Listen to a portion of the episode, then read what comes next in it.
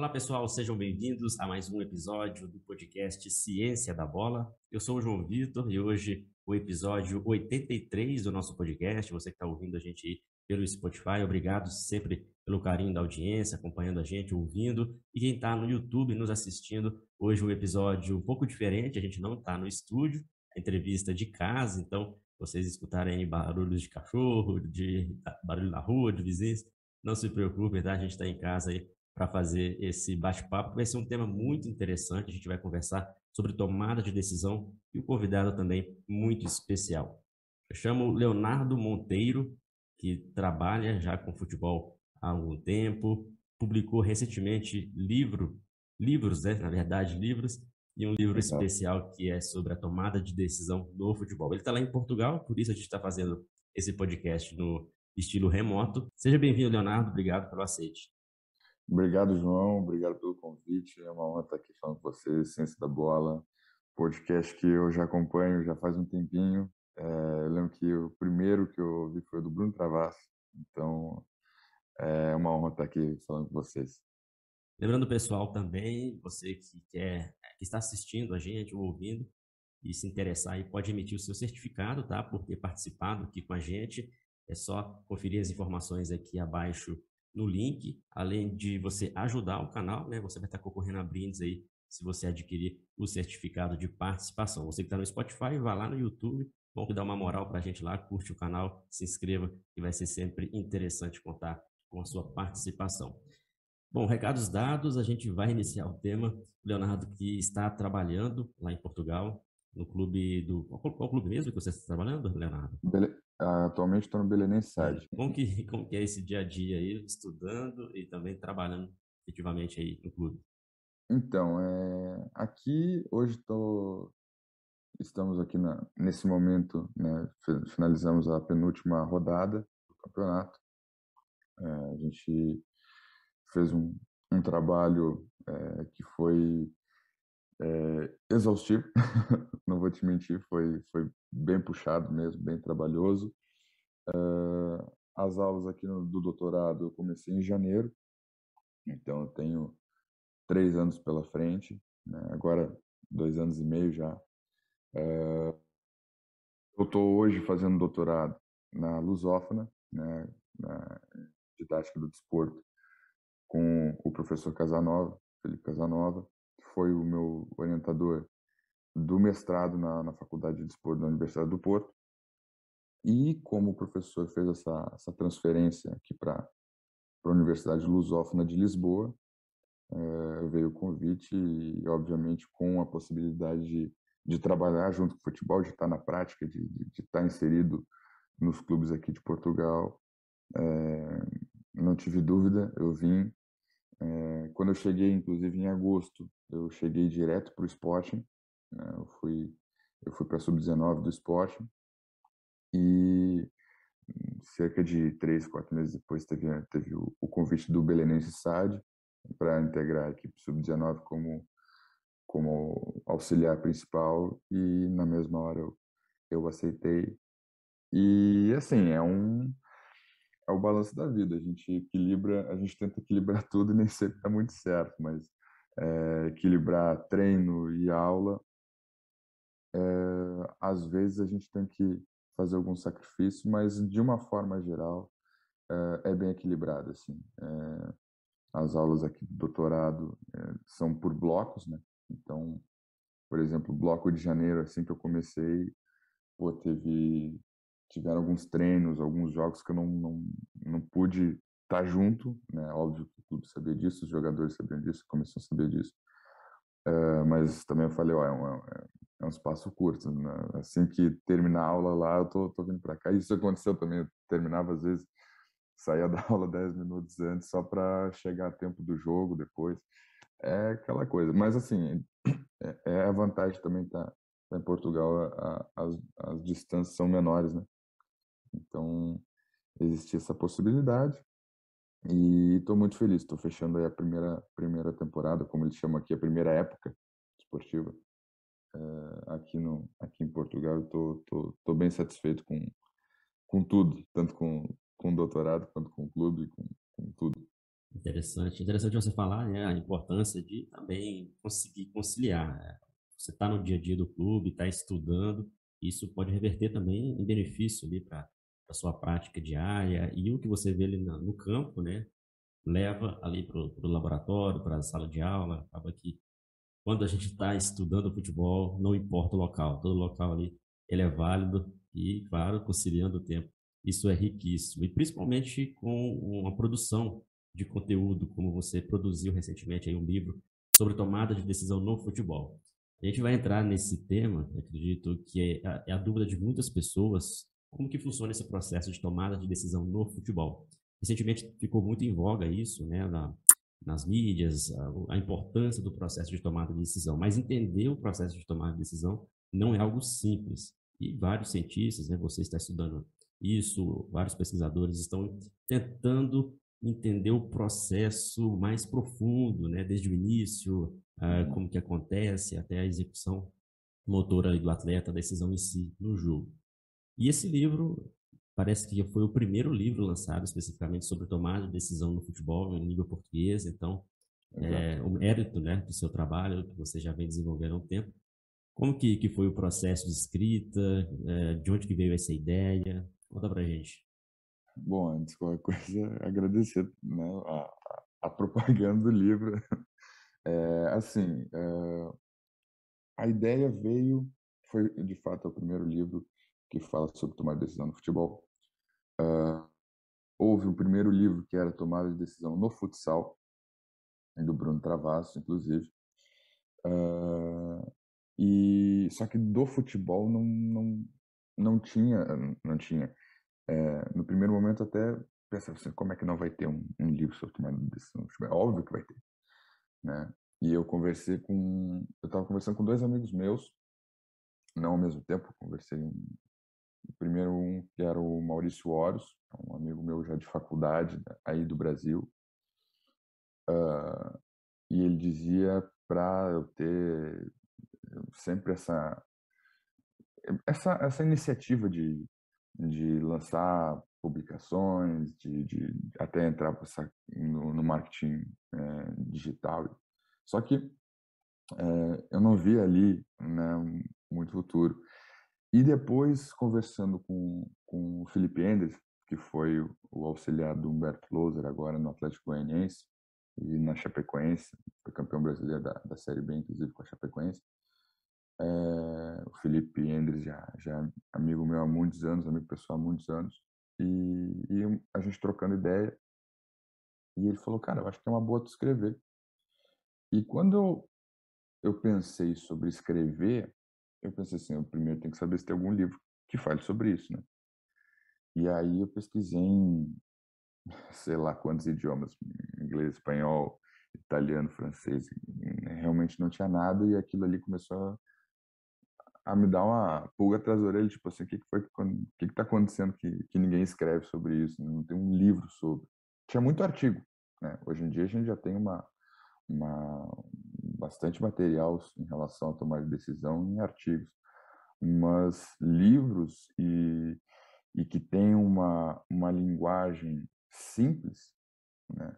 Que, que se, se faça entender para praticamente todos os públicos é, é muito difícil. Então eu comecei a, a pesquisar, pesquisar, pesquisar, fiz sei lá quanto tempo que eu fiquei pesquisando só realmente se havia ou não livros e, e não, não realmente não havia. Então eu falei, olha, é, vi aqui a oportunidade, vou, vou começar a escrever. Quando eu, quando eu comecei a escrever, é, eu não eu não criei uma linha. Ah, vou escrever sobre tal coisa, depois vou escrever sobre outra coisa. Não. É, foi numa época ali que eu estava terminando o mestrado, na verdade minha dissertação já estava pronta, já sabia os resultados, né? Porque parênteses, a minha dissertação no mestrado foi para ver sobre a, o comportamento uh, da, da, o comportamento da procura visual do jogador em duelos de um para um e dois para um. Uh, e eu, como eu tive ali alguns resultados, li alguns artigos que me embasaram muito, uh, eu comecei a simplesmente colocar ideias, escrever livremente né, sobre quase tudo aquilo que eu poderia falar sobre tomar decisão. Então eu escrevi, escrevi, escrevia, lembrava da fonte, tá, colocava ali. Depois e e assim as ideias iam borbulhando, eu ia colocando, eu falei, depois vou ter que fazer um um texto em cima disso. E óbvio que passado é, acho que um mês, um mês e alguma coisa, é, tinha muitas ideias soltas e eu tinha que colocar, né, é, fazer uma linha de raciocínio. E que, sinceramente, até não foi difícil, porque algumas coisas se encaixavam mais, então dava para colocar em capítulos semelhantes e outras realmente tinha que colocar em, em capítulos diferentes e isso não foi a parte mais difícil do, do projeto. Mas uh, me chamou a atenção que foi um livro que eu sempre quis deixar ele com uma linguagem simples, né? Para é, tanto o, o José, o João, o Gustavo, a Maria, eles entenderem realmente o que é tomar decisão, né? Porque porque é uma situação também que uh, me chamava atenção. A gente não tinha um parâmetro sobre o que é tomar decisão. A gente não tinha esse parâmetro. Então, se o jogador errasse o gesto técnico, comumente a gente ouvia, ah, errou a decisão. E não, ele errou o gesto técnico, mas ele não errou necessariamente a decisão. É, o termo então, muito, muito simplificado, assim, ficou muito vago, né, o que seria a decisão. Exato. Então, eu, eu quis ali dar um, começar a, a, dar alguns parâmetros sobre o que é tomar decisão, de acordo com aquilo que eu estava estudando é, sobre aquilo que eu estava lendo. Então, assim, foi, foi, foi, um, foi um período muito interessante ali, que eu realmente me dediquei de corpo e alma em, sei lá, três, quatro meses, né, mais as revisões, o livro estava tava escrito. E de uma forma simples, isso que eu, isso que eu, foi que eu mais gostei, né. E, e sobre como é o processo decisional, a tua primeira pergunta. Uh, a gente separa o, o, processo decisional em três, três fases. Né? A primeira, que é a da análise, avaliação, ou seja, através da, da busca visual, prioritariamente, não é só ela, mas é prioritariamente.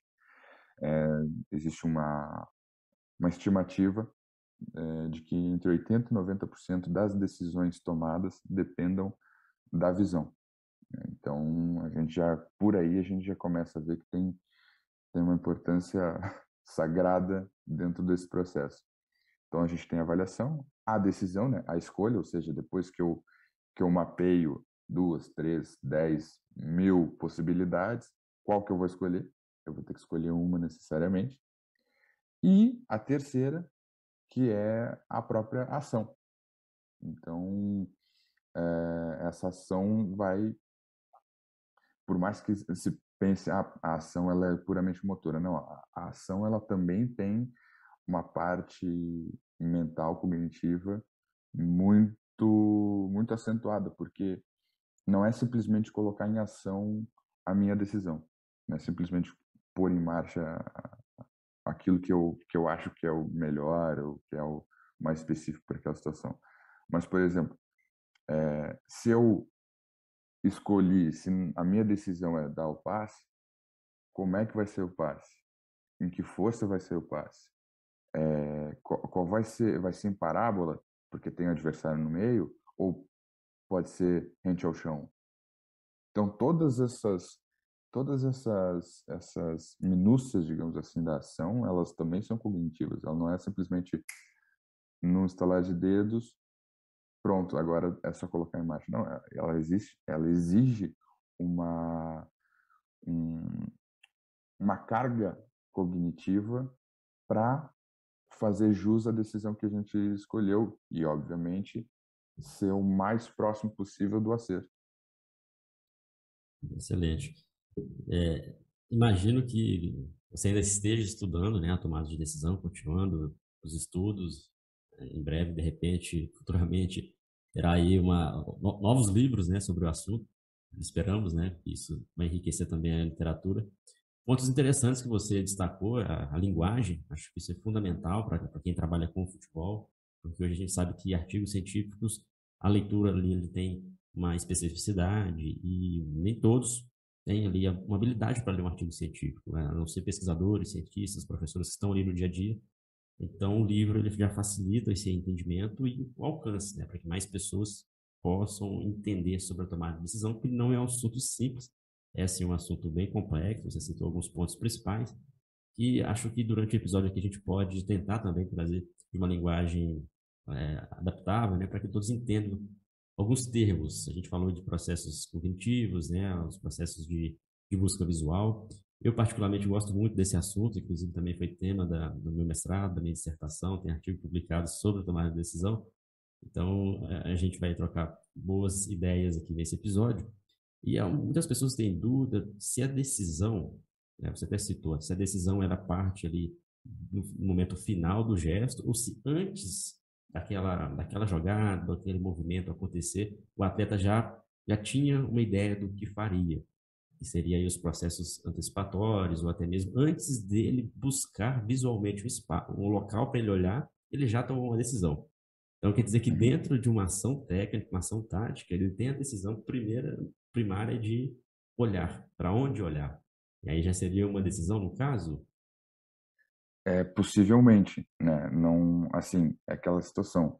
Quanto mais o jogador mapeia o, o, o, o espaço né, dele, é, maior a probabilidade dele estar mais seguro, digamos assim, sobre uma ou outra decisão. Agora, isso não necessariamente é uma regra. Né? Pode ser que ele esteja num, num ambiente muito constrangido, como a gente diz, né, com muita dificuldade, muito apertado, sob muita pressão, uh, e aquele movimento de rubberneck, né, de, de, de rotacionar o pescoço, né, de girar o pescoço, às vezes o pessoal fala de quebrar pescoço, pescoço nervoso, enfim. Deve ser pescoço de borracha também, né? É, o rubberneck é o, é o pescoço de borracha, né? Mas é pelo menos é que eu uso uh, esse, esse movimento ele pode te, te ajudar, provavelmente né, vai, vai te dar as pistas é, visuais que você precisa para tomar a melhor decisão, ou uma das melhores decisões. Uh, agora, não necessariamente isso uh, seja, não necessariamente é naquele momento que o jogador tomou a decisão, né? exatamente porque às vezes pode ter muita pressão é, do, do, do, contexto. Agora, se ele não tiver esse movimento, aí sim a decisão dele vai estar tá muito atrasada, uh, porque ele, esse, esse tempo de mapeio dele e, e o próprio mapeio dele vai ficar muito restrito, né? tanto a nível de tempo, né? de, se ele está sem bola e ele está mapeando, ele está aproveitando aquele tempo que ele está sem bola, mas também no momento que ele tiver com bola, ele vai ter a preocupação técnica, ele vai ter que ter a preocupação tática do ponto de vista da gestão do espaço-tempo ali naquele momento e ainda vai ter que mapear. Ou seja, é, é uma situação que é, deixa, deixa o próprio jogador numa, numa situação um pouco complicada. Ele vai ficar apertado em relação ao tempo, né, em relação a essa gestão do tempo dele. Então, existem já muitos estudos que estão é, querendo saber, querendo ver como é que os jogadores de elite se comportam do ponto de vista visual, ou seja, é, 10 segundos antes, como é que ele 10 segundos antes dele receber a bola, do jogador receber a bola, quantas vezes ele mapeia o espaço? É, 5 segundos antes, quantas vezes ele mapeia o espaço? Né? E, e isso está se notando que está fazendo uma grande diferença, uma enorme diferença, melhor dizendo.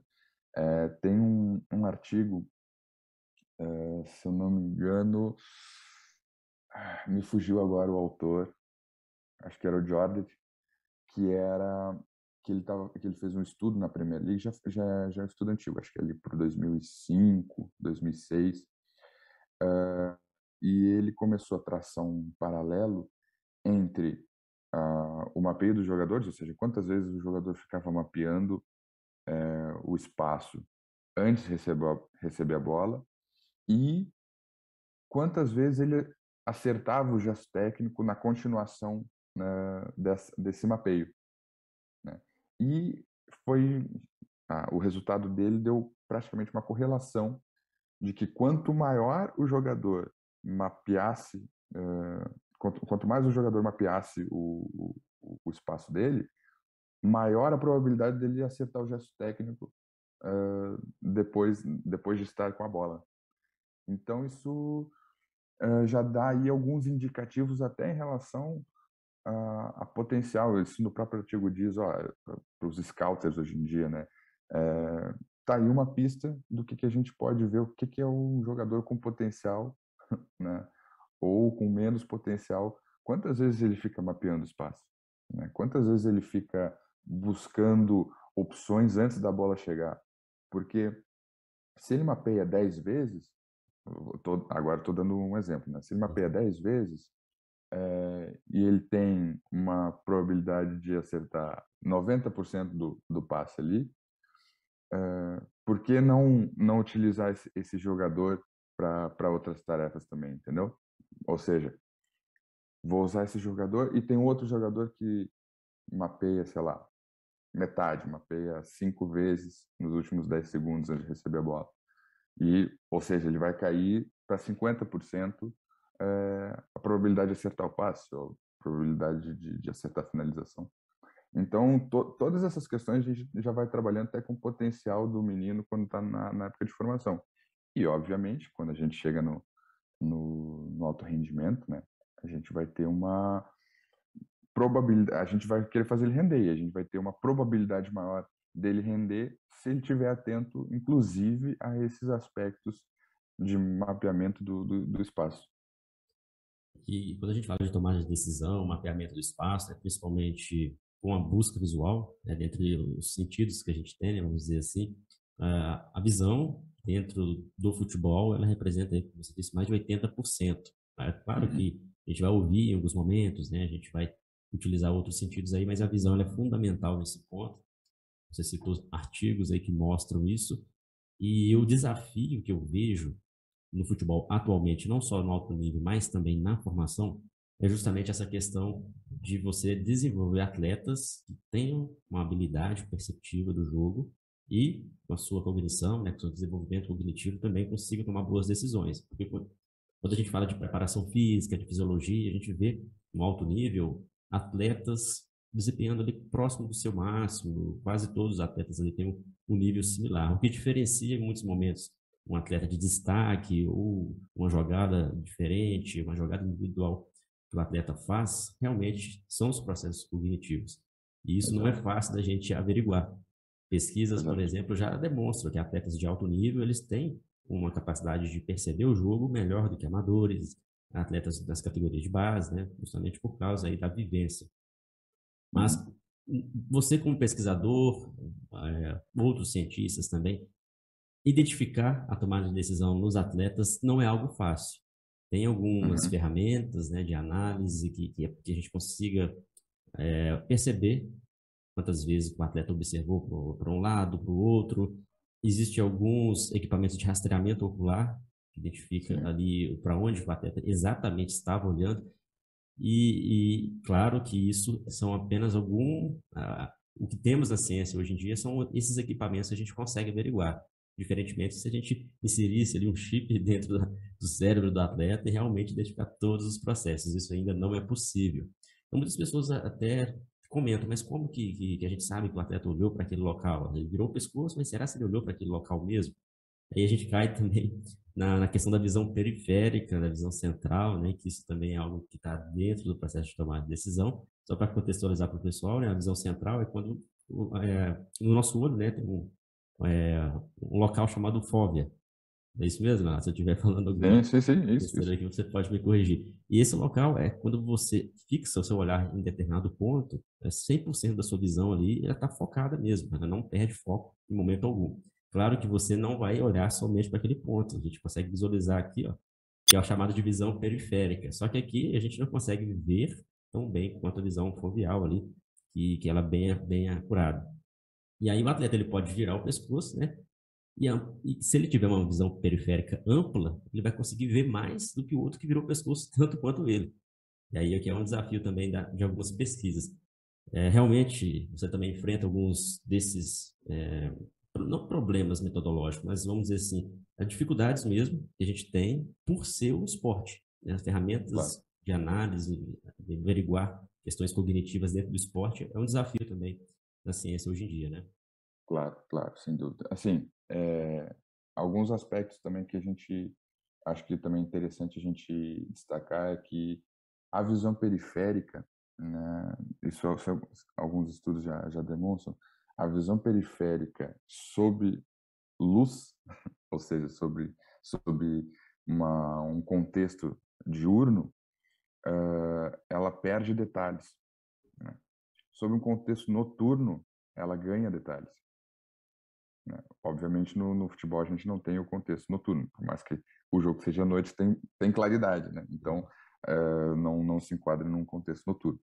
Então, assim, essa visão periférica, se a gente quiser obter detalhes né, de, de, de, quem é que está ali, quem, quem, é que, quem é que eu estou vendo na minha visão periférica, eu, eu não vou conseguir ter detalhes, eu vou conseguir talvez ver uma cor só, algo muito muito simples, não, talvez não consiga ver a movimentação, né? E às vezes quando tu vai, por exemplo, se eu vou dar o passo daqui para aí, eu preciso saber como é que está a tua postura corporal, justamente para saber se eu dou o passo no pé, eu dou o passo à frente, né? Porque a tua, a tua postura corporal, a tua orientação corporal vai indicar é, se se é uma opção ou outra.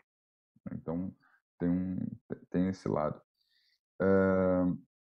Segundo, é, isso é uma das questões que, que, eu tive conversando com um amigo meu, é, José Costa, que é, é primo do, do, Francisco da Costa, está fazendo agora o, o, campeonato lá no, no Bolívar, é, o atacante. E isso era uma das questões que eu que eu estava conversando com ele, que isso tem no meu no meu livro, que é o seguinte: é, eu informo, de forma alguma eu acredito na decisão certa e a decisão errada. A decisão ela é algo subjetiva, né? A decisão ela são, são tantas coisas envolvidas, né? Para tu tomar uma decisão é tanta área cerebral envolvida uh, que não tem propriamente como tu dizer, ó, oh, a partir daqui é que tudo se resolveu, né? Óbvio que o córtex pré-frontal, essa parte aqui logo atrás da testa, é responsável pela decisão. Agora, dentro do processo todo que a gente está falando, uh, que é avaliação, escolha e ação, são áreas e áreas do cérebro que estão envolvidas num, numa fração de segundo e que realmente assim uh, a, a decisão ela não é certa ou errada, ela é subjetiva porque tu tem graus de eficácia, graus de eficiência, né, no sentido de que, ó, e, e, te dou um exemplo Simples. Quantos jogadores rendem numa equipe e não rendem na outra? É, teve um, acho que era o Pedro que saiu do Barcelona e foi para o Chelsea, no, se eu não me engano, há muito tempo. E, e no Barcelona ele rendia de uma forma, no Chelsea ele rendeu de uma forma completamente diferente. Pô, mas as decisões que ele toma não são relativamente uh, similares, ele, se ele está na mesma posição, né? Se ele está mas o que que está acontecendo ali que ele não está rendendo no lugar e está rendendo no outro? Né? Então, só por aí a gente consegue ver que as questões são subjetivas, as decisões são subjetivas, a gente não consegue pegar e colocá-la em caixinhas. Né? Uh, depende de fatores emocionais, depende da concentração, depende eh, de por algum motivo é, o jogador naquele dia a técnica dele sabe não está fluindo. É, e a, a, a decisão ela ela é interligada com a técnica mas ela não é, é não é uma relação direta. Ela está interligada mas ela não, não é uma relação direta. Então assim e, e, eu acho engraçado justamente isso pô esses dias tava, tava ouvindo assim a, a história. Tipo, o Leonardo coloca ainda as decisões em certo e errado. eu, eu nunca falei isso, pelo contrário. Eu, eu sempre falo que é justamente é subjetivo. Tu depende do contexto, tu depende do treinamento, tu depende dos teus fatores emocionais, depende de como tu tá naquele dia. Né. Então, uh, a gente tem como fazer as medidas do da acuidade visual, né? A gente tem o eye tracking, que é um material da Toby que faz uh, essa, essa análise. Na verdade, ele faz a captura e o, e o cientista faz a análise. Então, assim... Só para mostrar é, para o pessoal né, o que seria o eye tracking, né? Tem um óculos que, que consegue rastrear o movimento da pupila, não é isso? Exato. E ele, e ele, ele são 12 câmeras é, direcionadas para o olho do jogador. Pelo menos o, o, que eu usei no meu mestrado era 12. Talvez hoje tenha até mais microcâmeras, né? Ao longo de, de todo o óculos. E uma câmera frontal uh, captando o ambiente, né? O, o, o espaço de jogo. Então, com esse eye tracking a gente consegue ter saber onde é que está onde é que tá o foco né onde é que está é, eh, a procura visual do jogador então é aquela coisa assim que que, que no livro eu, eu procuro esclarecer. Em volta do futebol as ciências as uh, as ciências de uma forma geral não só a cognitiva a biomecânica a fisiológica a tática enfim, todas essas ciências elas uh, tentam explicar o que, que é o futebol, por que, que isso se desenvolveu, né? Só que o centro dela, o centro dela é subjetivo, o centro dela é como se fosse uma arte, ela não tem limite. Por isso que vai ser sempre muito difícil a gente querer saber o, cada decisão do jogador. Por isso vai... Exatamente. O processo Entende? específico para aquilo acontecer. Né? Exato, porque vai ter o fator aleatório do jogo. Isso a gente nunca vai conseguir tirar. E isso, se tu colocar um 11 robôs contra 11 seres humanos, o ser humano é, ele ainda vai ter vantagem. Porque o robô ele vai estar tá todo, por, por mais que às vezes exista uma tentativa de deixar os jogadores robotizados, uh, e de uns tempos para cá isso tem ficado bem claro. Uh, mas o ser humano, o ser humano inteligente, né, que consiga ter improviso, que tenha recurso, ele sempre vai estar em vantagem porque ele vai ter essa parte. Eu, eu chamo de arte porque é, é improviso, é classe, né? É, é, é, ele tem essa essa parte que a gente não consegue explicar o porquê que as coisas acontecem. Mas em volta do futebol, a gente tem essa ciência para auxiliar e ter, digamos assim, um parâmetro em relação do que a gente quer dentro de campo. Obviamente, é, os dois lados são muito importantes. Os dois lados devem caminhar lado a lado. Né? Tanto a parte científica, né? sem dúvida alguma, porque a gente precisa ter um parâmetro de onde eu estou, para onde eu vou, o que, que eu não quero. E também tem a parte do da aleatoriedade, porque assim como o adversário vai me impor é, é, contextos das quais eu não estava prevendo, eu também vou, vou impor contextos das quais o, o adversário não estava prevendo. E isso vai te dar essa aleatoriedade. Por isso que a gente tem no futebol. Se não tivesse isso, o futebol era simples. A gente pegava as, as 20 equipes que foram uh, que disputaram o Campeonato Brasileiro do ano passado e fazer um Ctrl-C, Ctrl-V para esse ano. Né? Mas não, para cada jogo tu tem um novo contexto, para cada jogo é tudo igual. E tu vai pegar daqui a pouco uma equipe. Eu lembro de um, de um jogo que eu acompanhava na época do, do Felipe Endes, na, na época da Chapecoense. A Chapecoense lutando pela, pela liderança da Série B, em 2020, se eu não me engano, e o Botafogo de Ribeirão Preto lutando para não cair. E naquele jogo da Chapecoense com o Botafogo de Ribeirão Preto, acho que no intervalo estava 3 a 0 eu acho, para o Botafogo de Ribeirão. Alguma coisa assim. E foi um jogo que a Chape foi pego de, de, de calça curta, não estava à espera. E é isso que, por mais que a gente fosse recorrer à ciência, a gente não iria conseguir explicar. Naquele jogo ali, deu tudo certo para o Botafogo de Ribeirão Preto deu tudo errado para Chapecoense, na, na, na, naquele primeiro tempo, pelo menos, que eu, que eu, que eu assisti. Então, é isso, é aleatoriedade. Isso tu não consegue controlar como treinador, como auxiliar, como preparador físico, como analista.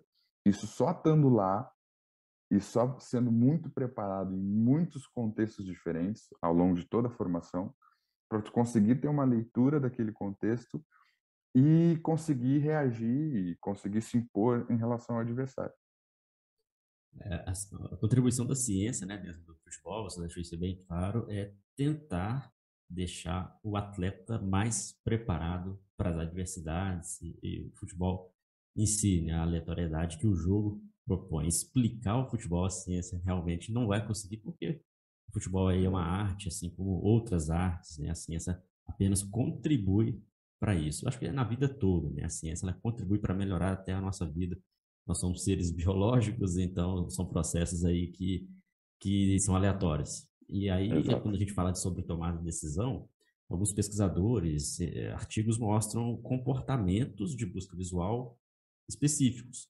Muita gente, ao ver isso, acredita que, olha, agora se eu executar exatamente como esse artigo diz, o meu atleta vai executar de forma perfeita. Por exemplo, alguns estudos mostram né, que atletas em situações abertas, eles utilizam mais fixações, né, visualizam mais locais com uma duração curta. Uhum, Ou seja, uhum. observam vários locais, poucos milésimos de segundos ele já consegue entender aquele contexto, diferentemente de atletas que não são profissionais de alto nível, eles demoram para entender aquele, olham um pouco e olham para locais às vezes não relevantes. E aí nas situações fechadas, né, numa cobrança de pênalti, numa falta, é o contrário do processo. Ele demanda mais tempo olhando em um local para que consiga perceber ali informações específicas. Só que não é bem assim, não é que eu vou entrar no jogo, vou ter que ficar a todo momento, né, seguindo esse padrão de busca visual. Isso realmente é um resultado que a ciência contribui para mostrar que existem padrões de comportamento em determinados cenários. E aí, o que, que a gente pode levar isso para a prática? Olha só, é, um atleta ele tem que perceber o ambiente, ele tem que perceber de forma rápida em algumas situações e outras é, tem que saber olhar para o local exato. Então, quando a gente traz ali o resultado científico para melhorar o treinamento ali em campo, o treinador é, ou quem estiver trabalhando ali nesse processo tem que entender que, olha só, não é apenas reproduzir de forma igual está no artigo, mas utilizar daquele conhecimento, aquele padrão que está, que foi descoberto em outros momentos, para que otimize aqui o treinamento. Porque a dificuldade maior, acredito, dos treinadores, quando vai treinar, tomar decisão, realmente como fazer com que os atletas melhorem seu comportamento de busca visual, para onde que eles devem olhar, em que cenários. Quando eu estou numa situação defensiva, eu olho para um local. Quando estou numa situação ofensiva, eu já tenho que olhar para outros locais. Esse é o desafio mesmo que, que você também encontra, é, até mesmo conversando com outros treinadores ali no dia a dia? Sem dúvida, sem dúvida alguma. É, esses dias, inclusive, é, conversando com o meu amigo Gonçalo Brandão, que é o, é o auxiliar do Sporting B, é, ele, tava, ele mesmo estava veio, estar comigo exatamente sobre essa questão, que lá eles têm essa, essa parece que eles têm essa como é que é essa não diria dificuldade, esse desafio, né, sobre como é que os jogadores podem potencializar as decisões de, deles. Né. Então, assim, se isso ocorre no esporte, onde é que não vai ocorrer, né? É, é, é, é aquela questão, todo treinador ele tenta prover o melhor contexto possível para o jogador tomar as melhores decisões possíveis. Uh, a dificuldade é saber como isso acontece. Como é que eu vou, uh, digamos, prever o contexto que o jogador vai, vai, vai achar no jogo. Né? Então, isso é, o, isso é o grande desafio. Isso é o grande desafio. É, vai ter treinador que vai achar que o jogo reduzido vai solucionar o problema. Vai ter treinador que acha que para a mesma situação, o jogo reduzido não é o, não, não é o caminho. Então, assim, é, são, são coisas que fazem parte também da, de novo, da arte do futebol, da arte do treinar, né? O que que eu, que que, eu, que que o meu jogador precisa, o que que a minha equipe precisa uh, e que contexto que eu quero que eles rendam melhor. Né? Então, Uh, isso faz, faz parte do, do, do, processo e é por isso que esse processo ele é contínuo, ele nunca acaba, porque a gente evolui daqui, o adversário evolui de lá e a gente vai estar sempre nessa nessa nessa busca da melhoria. E quando a gente fala de tomada de decisão ali no contexto de jogo, é, você destacou bem aí, como o treinador vai prever aquela situação, não vai acontecer igual. No treino, a gente pode criar estímulos que vão simular o que pode acontecer no jogo. Então, se você utiliza, por exemplo, sempre um método de treino ali, nem sempre vai ser produtivo para o atleta, porque no jogo ele vai enfrentar ali estímulos diferentes, superioridade, superioridade numérica, situações ali de contra-ataque, momentos de defesa, o jogo com alta velocidade, jogo com baixa velocidade, número de passes, e aí tem o caráter emocional também, por isso que o estímulo, às vezes, no treino também tem que envolver muito questões emocionais. A gente não abordou ainda esse assunto, né, sobre a, esse caráter emocional, que tem um papel muito importante também na tomada de decisão, principalmente quando você, é, você vê um lance ali no treino, você depois pergunta ao atleta, mas você, como você fez isso? Né? Eu não sei. Eu uhum. fiz aqui, foi rápido, foi no improviso foi é um processo ali tão intuitivo, né? Vamos falar uma linguagem mais simples, tão intuitivo, tão emocional, que foi responsável por aquela tomada de decisão. E aí tem um outro pé né, da tomada de decisão, que a gente fala ali das, é, das emoções, né, as quentes, as frias, enfim. Qual é o uhum. papel mesmo que a, a, emoção tem na tomada de decisão? A emoção, pessoal, não, não é sentimento, tá? Não é tô triste, tô feliz, não. A emoção é algo que está enraizado, que a gente não consegue controlar realmente, né? É algo natural do ser humano. É, medo, né? a gente não consegue, gente, de repente fica ali com medo mesmo, que é um mecanismo de proteção do corpo, assim como raiva e outros, outros processos emocionais ali, que no jogo, né, com adrenalina levada na corrente sanguínea, vai acontecer de forma exagerada.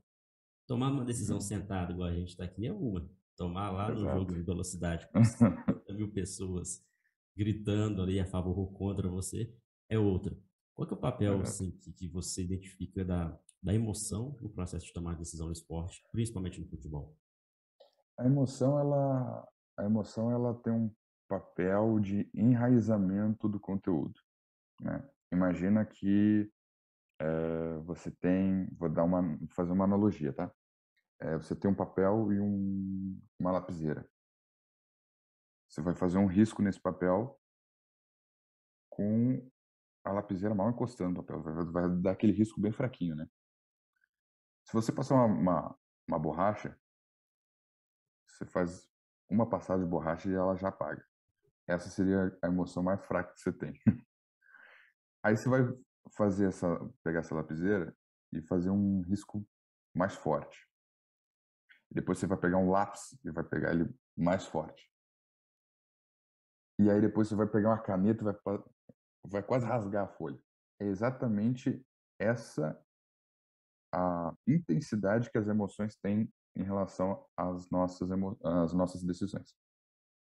Ou seja, quanto mais é, não, não vou dizer motivo porque senão o motivo vai, vai, vai dar vai dar a sensação errada né mas a, a, a emoção ela vai justamente quanto mais forte você sentir um treinamento, né, ou um contexto, ou uma decisão, mais a fundo aquilo ali vai ser registrado na, no, no teu cérebro, no teu corpo, na, naquilo que é a, a, a tua matéria como jogador. E, essa emoção, só para deixar claro para o pessoal, né, porque às vezes realmente o termo emoção ele é confundido com sentimento.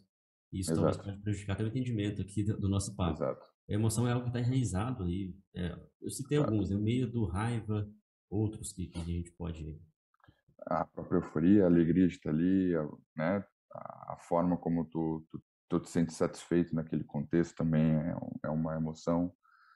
A, às vezes, no, no, jogo, muitas vezes acontece da ansiedade. Né? Sim, a ansiedade sim. é bem. Ela é bem ela é uma emoção bem que, que, tem que ser bem estudada inclusive né porque ela é uma daquelas emoções que se ela tiver muito baixa ou muito alta, ela tem o ela tem o digamos o, o, o a conclusão ela vai é, ela vai ela vai ter a conclusão que a gente não espera né? ela pode atrapalhar ou ajudar né vai ter uma mudança fisiológica no organismo é, é, a tal, é a tal regra do U invertido. Se tiver muito baixo, a gente, a gente não vai atingir o nosso objetivo. Se ela tiver muito alta, a gente também não vai.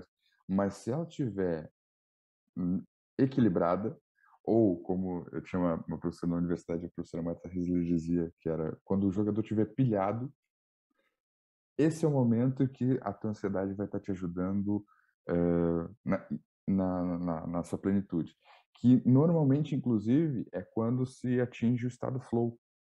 Sim. Né? Óbvio, aquele, é aquele ponto mais alto que tu não está nem desmotivado, né? Nem extremamente ansioso, da qual tu não consegue raciocinar, tu não consegue atingir a lucidez, tu não consegue é, raciocinar direito, essa é palavra, mas tu chega num determinado ponto que tudo flui, tu tá lúcido, tu tá consciente de tudo que tá à tua volta, tu não pensa muito e as coisas simplesmente acontecem, né?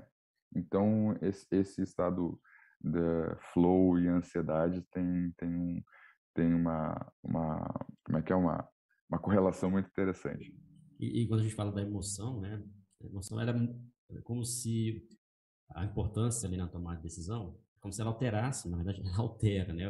O funcionamento fisiológico do organismo. Então, quando você tem uma ansiedade, seu organismo vai comportar de uma maneira diferente, sem você querer, né? O que vem depois, que aí é o sentimento. Você tem aquele Exatamente. sentimento de é, é, o coração acelerado, né? Enfim, só para diferenciar aí essa questão uhum. de, emoção, quanto que ela pode afetar no jogo.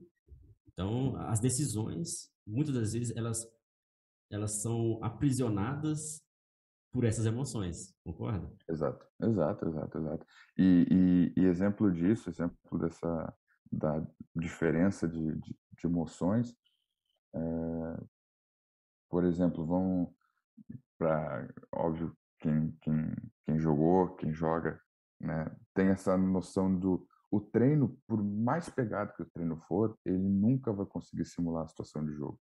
Porque no jogo é muita né? A, a, o, o, contexto, o ambiente, a atmosfera é completamente diferente.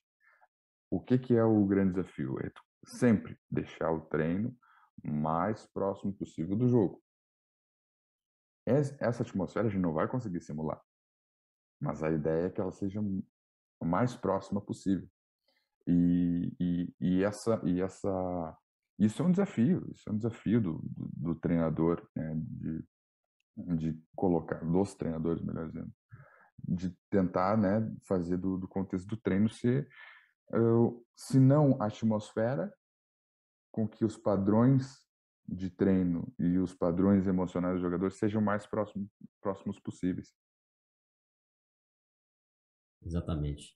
Muito bom falar sobre esse assunto. Claro que a gente não tem um tempo aqui para continuar falando mais, a gente ficaria tempo maior, horas aqui conversando, porque falar de tomar de decisão, falar sobre processos cognitivos, falar disso dentro do futebol é interessante. Espero que o pessoal tenha gostado, né? embora a gente tenha falado alguns termos técnicos aqui, mas creio que foi uma linguagem legal. E quem tiver dúvidas, depois a gente vai deixar aqui as redes sociais do, do Leonardo, para quem quiser conversar com ele mais. E, claro, o livro. Como que o pessoal adquire o livro, Leonardo? Só para a gente fechar aqui explicando, né? Porque com certeza o livro ele tem mais informações específicas sobre esse assunto. Sim, o livro Tomar de Decisão no Futebol, é, ele está sendo vendido pela Amazon, tá?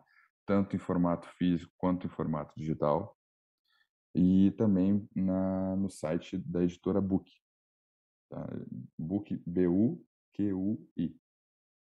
É, então, o livro está tá sendo vendido nesse, nessas duas plataformas, né? É, acho que no acho que no site da editora apenas o físico, se eu não me engano, mas é, tem, que, tem que ver isso de novo. Mas, enfim, pela Amazon acho que é, que é bem tranquilo também de, de obter.